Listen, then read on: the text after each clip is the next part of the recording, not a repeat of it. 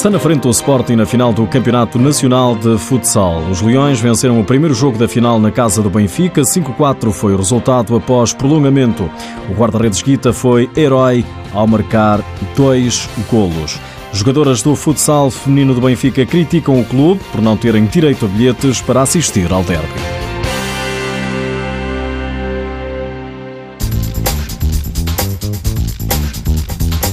Começou na sexta-feira a discussão pelo título de campeão na Liga Portuguesa. Benfica e Sporting estiveram frente a frente no Pavilhão da Luz e vitória dos Leões por 5-4 após prolongamento. A primeira parte resume-se numa palavra: Guita. O guarda-redes leonino marcou os dois primeiros golos. O Sporting entrou com tudo, marcou logo no primeiro minuto pelo guarda-redes após uma subida no terreno. O mesmo Guita aumentou a vantagem em cima do descanso, subiu até à área, tabelou com o Cardinal e fez o 2-0, resultado ao intervalo. O treinador do Sporting, Nuno Dias, diz na RTP que é uma vitória justa. Fomos aqueles que nos conseguimos aguentar mais nos momentos difíceis do jogo. Apesar de não termos feito uma boa entrada na segunda parte e permitimos a igualdade, conseguimos reagir. A equipa conseguiu se unir mais uma vez e conseguir passar para a frente. Na segunda parte, o Benfica entrou mais forte, respondeu cedo com golo de André Coelho e Fitz empatou a partida. Mas, tal como diz o treinador do Sporting, a equipa reagiu bem e Cardinal devolveu a vantagem aos Leões aos 31 minutos. Só que, dois minutos depois, Miguel Ângelo, antigo jogador do Sporting, fez o 3-3 e levou o jogo para prolongamento. Joel Rocha, treinador do Benfica, queixa-se no canal do clube de falta de eficácia. O Benfica começou o jogo e sofreu um golo aos 30 segundos, numa situação, por mais que seja identificada por nós, só na hora do jogo é que podemos avaliar se lhes conseguimos dar resposta. E de repente o Sporting está a ganhar por 2-0 e nós muito bem durante a primeira parte, parece-me a mim. E depois o resultado ao intervalo era penalizador. Nós fizemos uma boa primeira parte e o resultado era não traduzia isso traduzia sim a equipa que foi eficaz. Nós na primeira parte obrigámos o Guita a ser claramente o interveniente principal, quer na defesa da sua baliza, quer inclusive nos dois golos claros. E entramos claramente à Benfica na segunda parte. Uma entrada à Benfica, à procura da baliza, à procura do golo, com muita proatividade na procura da bola, na reação à perda e fizemos dois golos e empatámos o jogo.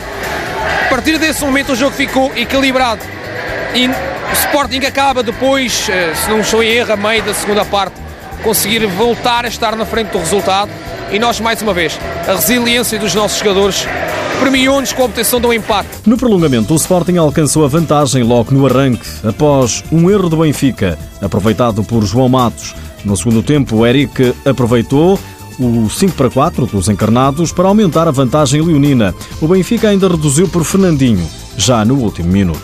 Jogo também no início do prolongamento equilibrado e numa bola que nós tentamos jogar longe para não complicar, acaba por se virar contra nós. Ressalta no jogador de Sporting, bate no Diego, sobra para o jogador de Sporting e faz o quarto gol. E a partir daí até acabar o jogo foi um risco à procura do empate que não foi o suficiente para o termos conseguido, mas eu quero deixar bem claro, foi o jogo 1 de uma final que o campeão tem que ganhar três jogos. O Sporting está em vantagem. 5-4 após prolongamento, venceu o jogo número 1. Quinta-feira recebe o Benfica no João Rocha, naquele que será o jogo número 2.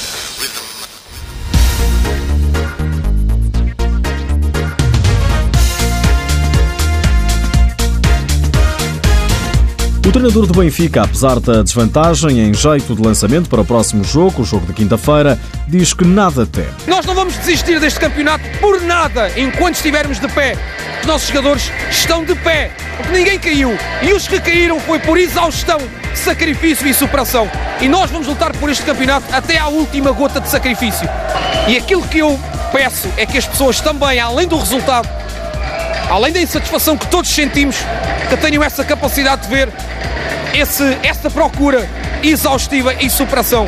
Porque, repito, nós não vamos desistir de lutar por este campeonato até à última gota. Já do lado do Sporting, o treinador diz que se o clube quiser ser campeão, tinha de vencer um jogo na luz. Isso está conseguido, mas alerta.